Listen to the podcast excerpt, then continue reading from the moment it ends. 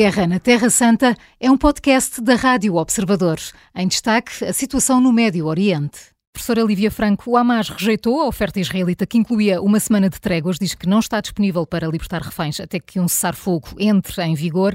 Isto deixa pouca margem a Israel, que está a ser pressionada pela comunidade internacional? Precisamente, eh, mas nós eh, compreendemos que o Hamas, eh, no fundo, faça a proposta que faz, de só estar disponível para negociações com o terminar da ofensiva, no sentido em que, no fundo, está a tentar tirar o maior valor possível dos reféns que ainda eh, tem na sua posse e que sabe que o outro movimento eh, paralelo, a Jihad Islâmica, também tem. E porquê?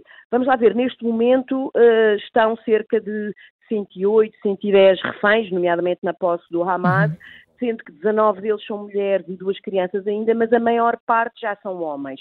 São homens e uma grande parte deles são também militares das forças IDF e, portanto, de facto, têm um valor como moeda de troca das negociações, que, quer dizer, numa, numa leitura obviamente bastante, digamos, materialista, não é? E utilitária, porque evidentemente esta situação trata-se de um crime de guerra, não é? Mas, quer dizer, nesse contexto e no contexto que a abordagem que o Hamas está a fazer, de facto, à utilização uh, dos reféns quer tirar o maior partido. E, portanto, está, sabendo também que a pressão dentro da sociedade israelita sobre o governo israelita é uma pressão muito forte no sentido do governo também fazer concessões e está disponível, de facto, para aceitar alguns compromissos para a libertação dos, dos reféns, está a fazer valer ao máximo, de facto, aquilo que, que, é o valor, que é o valor dos reféns. E, portanto, estamos num momento que é um momento, de facto, muito difícil. Por outro lado, como eu estava há pouco a dizer, o Hamas não controla verdadeiramente a situação dos reféns uhum. capturados pelo outro movimento, pela Jihad palestiniana. E, portanto, no fundo, eh, nós também temos aqui a noção que a Jihad também está, palestinianas também está aqui a maximizar, de facto, a posse uh, dos restantes reféns e, portanto, uh, é óbvio que as autoridades israelitas se encontram aqui numa situação que é uma situação muitíssimo difícil. Eh, General Vieira Borges, eh, no terreno, eh, as forças israelitas dizem estar prestes a terminar as operações a norte e já mandaram evacuar parte da maior cidade do sul de Gaza, Khan Yunis. Isto é um sinal de que Israel não vai mesmo parar esta ofensiva até conseguir os objetivos? Este tem sido o discurso, quer do Ministro da Defesa, quer do próprio Netanyahu. Portanto, a evacuação da área, portanto, é a área a sul, são cerca de 20% da cidade de Khan Yunis. Mas, por outro lado, ontem mostraram imagens, e eu estava aqui a ver no Times de Israel, de, de, infraestruturas, quer alimentares, quer elétricas, nas redes de túneis do Hamas, no centro da cidade, que ainda não está completamente limpa, portanto, isto é na Praça Palestina, mesmo ali no centro, mas depois há ali dois bairros que ainda têm um dos últimos batalhões do, do Hamas, é Daraj e Tufá, um, e só para as pessoas terem uma noção, só, só esta noite fizeram 230, eh, fizeram ataques a 230 alvos, ataques aéreos, e, portanto, para apoio das forças terrestres. Ou seja, o norte está quase limpo, está quase uh, controlado, para que daqui a algumas semanas eh, possam então deslocar as populações para o norte, conforme foi, foram as afirmações de ontem, mas o sul vai continuar certamente em operações e, portanto, há focos de resistência como nós, forças do Hamas e da Jihad, mas obviamente que a situação ainda não está estável. E não está estável aí, como não está estável, obviamente, na Síria e ontem no Líbano. E quando houve negociações, as coisas, não houve ataques durante cerca de 40 horas.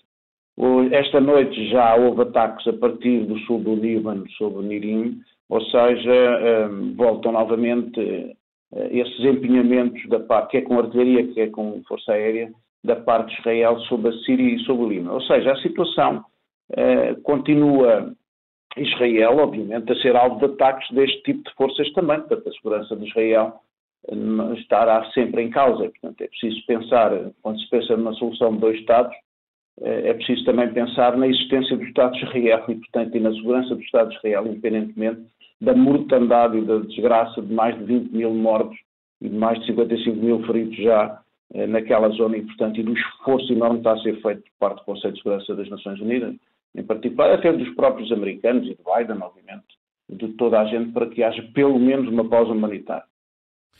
Professora Lívia Franco, hoje há uma votação sobre cessar fogo na faixa de Gaza, é pelo menos o que adianta o Conselho das Nações Unidas. A votação está a ser adiada desde segunda-feira, uma tentativa de evitar um veto dos Estados Unidos. Perspectivas para esta votação? Há alguma possibilidade de convencer a administração americana? Vamos lá ver, eu acho que a administração americana está convencida da aprovação de uma resolução que seja no sentido de facilitar e de alguma maneira quase automatizar, alargar e até estabelecer-se uma lógica de monitorização pelas Nações Unidas daquilo que são de facto um, as ajudas humanitárias e abrir aliás também mais pontos, eh, digamos assim, de passagem desta ajuda humanitária nas fronteiras. Ah, mas o problema não é esse, o problema é, e, e, digamos, esse, aí claramente há o apoio dos Estados Unidos.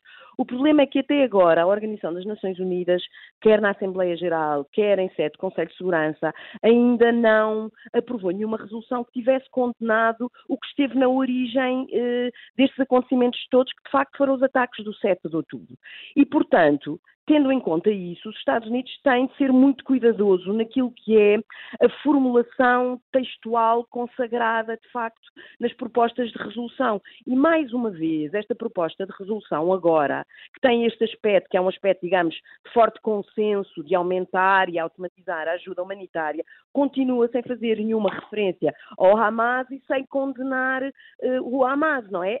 E, portanto, a preocupação dos Estados Unidos, de facto, é introduzir aqui um elemento de algum equilíbrio nos textos, uh, no textos, nos textos já foram aprovados e particularmente neste texto, uh, aliás, do Conselho de Segurança, o outro texto nós sabemos foi aprovado uh, em contexto da Assembleia Geral, não é, digamos assim, uma resolução vinculativa, mas esta do Conselho de Segurança será, na medida em que o Conselho de Segurança é o órgão político principal da Organização das Nações Unidas. E, por outro lado, os Estados Unidos sabem que o seu constante, a sua constante impossibilidade, ou mesmo eh, factualmente o veto desta resolução, também não é muito bom para eh, a sua eh, imagem internacional, não é? Porque, quer dizer, a, a, leitura primária que se faz é logo, automaticamente, ah, os Estados Unidos não estão a ajudar, a ajudar nem a autorizar, a autorizar, de facto, a facilitação do, da ajuda humanitária. Mas não é só isso que está em causa, não é? Não é só isso que está em causa. E, portanto, os Estados Unidos estão a procurar aqui negociar, de facto, um texto que seja uh, mais equilibrado. Parece-me a mim, no entanto, que isso vai ser bastante uh, difícil, apesar das boas intenções, e eu acho que essas intenções são claras, porque senão, de facto, estes adiamentos sucessivos não tinham acontecido, desde segunda-feira até agora. Mas não acho que seja evidente que hoje uh, se consiga, de facto, um texto mais equilibrado e que possa desbloquear o veto dos Estados Unidos, mas vamos ver.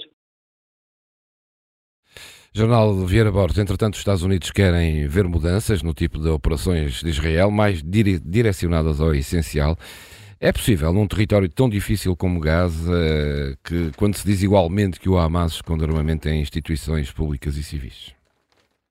É muito difícil, eh, mas tem sido feito um esforço enorme desde que houve uh, aquela, uh, digamos, a pausa humanitária, a partir depois, de, nesta fase das operações, tem-se notado, digamos, um esforço maior e, e, digamos, que efeitos colaterais em menor dimensão, embora todos temos consciência de que 230 alvos atacados durante a noite com mísseis ou com artilharia, eh, certamente que têm consequências eh, e essa, esse aspecto depois aparece como dizia aí bem a professora Olivia Franco, tem consequências para, a imagem dos Estados Unidos e para a imagem do Ocidente em geral. Eh, e isto é materializado, inclusivamente, em, eu tenho visto inquéritos que têm sido feitos nesses países árabes, que em função deste, da continuidade da guerra com estes efeitos colaterais, vão tendo uma imagem, mesmo nos países mais moderados, vão tendo uma imagem cada vez mais negativa do Ocidente com uh, o aumento dos extremismos, com consequências eventuais em termos daquilo que é a rua árabe ou daquilo que é ataques terroristas de outro tipo, seja por lobos solitários, seja de outra dimensão. A situação vai se agravando dia a dia em todos esses países, uh, com uma imagem curiosamente mais positiva da própria da parte do Irão, dos próprios xiitas, em países onde os inquéritos são feitos e são países sunitas.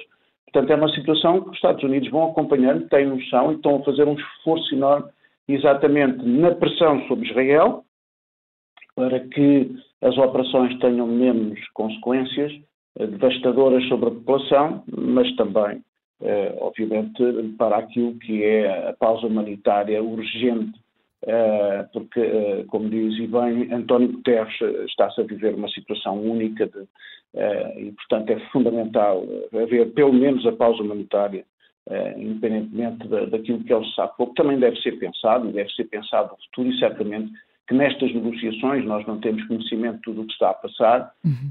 certamente que isto também tem que ser equacionado. O futuro tem que ser trabalhado hoje e, e quanto mais tempo nós temos de guerra, mais difícil é construir uma paz.